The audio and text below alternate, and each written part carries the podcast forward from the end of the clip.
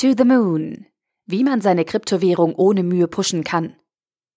Ein Artikel vom BTC Echo, verfasst von Dr. Philipp Giese. Seiten wie CoinMarketCap führen dazu, dass Marktkapital als eine wertende Größe betrachtet wird. Entsprechend versuchen Projekte möglichst weit oben auf CoinMarketCap zu erscheinen. Dabei muss nicht jeder Weg gleichbedeutend mit einem guten Use Case oder großartiger Adaption sein. Es gibt noch die unentdeckten Orte der Erde, die weißen Flecken auf der Landkarte. Neben der Seite 2 der Google-Suchergebnisse sind hier auch die Plätze ab 101 hinsichtlich des Marktkapitals zu nennen. Für Projekte ist es bezüglich des Marktkapitals unglaublich von Vorteil, unter den ersten 100 Plätzen zu sein, da man dann zu dem erlauchten Club gehört, der es in unseren Preisindex schafft. Auch auf Seiten wie CoinMarketCap wird ein erster Blick auf die Top 100 geworfen. Nur optional lassen sich Kryptowährungen unter ferner Liefen anschauen. Auf den ersten Blick macht das Sinn, ist doch in einer ersten Betrachtung davon auszugehen, dass Kryptowährungen mit einem hohen Marktkapital eine große Akzeptanz haben, bzw. die Nachfrage danach sehr hoch ist. Wenn man davon ausgehen würde, dass dies der Fall wäre, würden sich bei den Währungen mit hohem Marktkapital nur Kryptowährungen mit interessanten Use Cases oder realem Nutzen finden lassen. Ein Blick auf die Top 100 der Kryptowährungen reicht aus, um zu zeigen, dass dem nicht so ist. In diesem etwas zynischen Guide sollen einige der Methoden zur Kryptovariante des Growth Hackings, die seit einigen Monaten besonders beliebt sind, beleuchtet werden. 2017 war das Jahr der ICOs. Daran rüttelt auch nicht, dass über 40 Prozent derselben bisher gescheitert sind. Die Bilanz für Startups ist auch nicht besser, was weder etwas am Wert der Startup-Kultur ändert, noch den konstant aufkommenden Neugründungen Einhalt gebietet. Was jedoch wird das Jahr 2018 sein? nach chinesischen Kalendern das Jahr des Hundes. Ob dies für Doge oder Doge Theorem eine Mondlandung bedeutet, ist noch nicht abzusehen. Wie die anderen Strategien sind Airdrops und Forks natürlich keine Erfindung des Jahres 2018, jedoch ist aktuell ein Boom bezüglich beider Phänomene auszumachen. Ein Grund ist sicherlich in der Gesetzgebung zu sehen. Die regulatorischen Hürden für ICOs werden immer höher. Nicht jedes Projekt kann sich den rechtlichen Beistand im Vorfeld leisten. Außerdem ist natürlich der Fakt, dass Interessierte Geld investieren müssen, manchmal eine Barriere. Wie viele haben schon bei billigsten Handy-Apps Schwierigkeiten? 5 Euro für ein iPhone-Spiel, das ist zu teuer. Entsprechend zögerlich investieren diese in Projekte mit nur einem White Paper. Wie schaut es aber im Fall von Airdrops aus? Einem geschenkten Gaul schaut man nicht ins Maul, sagt das Bon mot. Entsprechend gern nimmt man an derartigen Möglichkeiten für Free Money teil.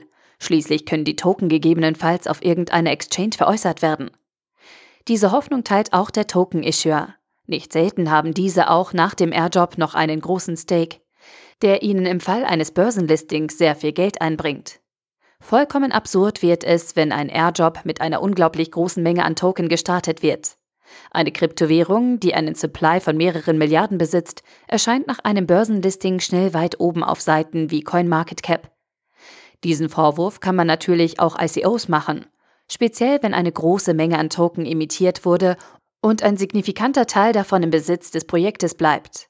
In beiden Fällen geraten Projekte, die bisher lediglich einen Equity-Token geschaffen haben, zu einer hohen Wertung, die durch den geringen Tokenpreis sogar noch weiter gerechtfertigt wird, ohne dass Größen wie die Bitcoin Price Equivalence angeschaut wird. Free Money ist noch für ein anderes Phänomen ein Stichwort. Hard Fork. Eigentlich ein Begriff für ein nicht abwärtskompatibles Protokoll-Update, wird aktuell nur noch als Chainsplit wahrgenommen. Und entsprechend denken viele nur noch an das kostenlose Geld. Natürlich können Hardforks durchaus sinnvoll sein. Schließlich stellen sie sogar einen wichtigen Aspekt der dezentralen Governance dar. Wer immer neue Ideen für eine bestimmte Blockchain hat, kann diese dem Markt schnell vorschlagen. Kein Proposal, über das zentral entschieden wird, kein Testnet, welches von sehr wenigen Krypto-Enthusiasten überhaupt verfolgt wird, sondern die reale Welt und der echte Markt entscheiden dann über Protokollneuerungen. Dennoch ist es ein Problem, dass auch hier eine Art Krypto-Äquivalent für Growth Hacking praktiziert wird. Forks, die auf große Währungen zurückgehen bzw. sich mit deren Namen schmücken, nutzen die Assoziation mit der ursprünglichen Kryptowährung gerne aus.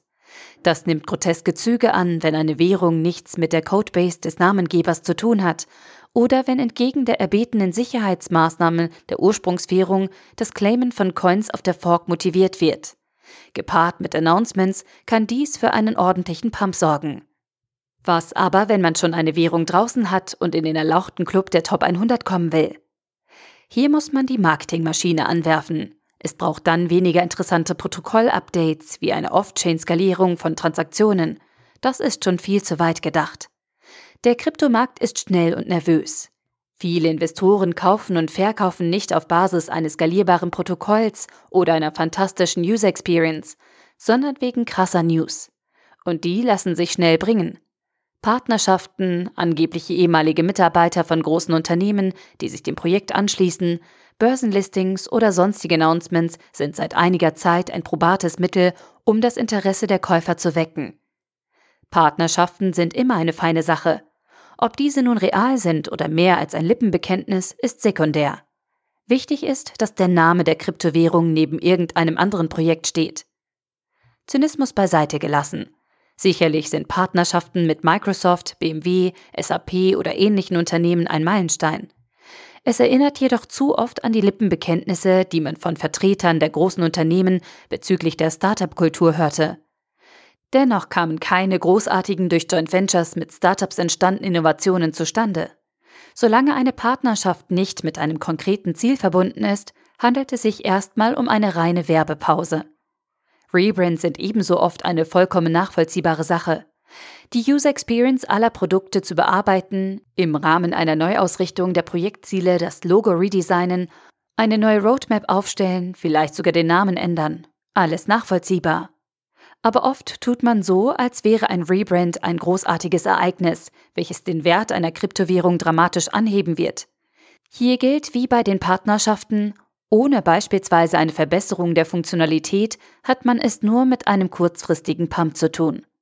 Wahrscheinlich ist mein Problem mit Partnerschaften und Rebrands die Inflation an Announcements, die es aktuell von Kryptowährungen gibt.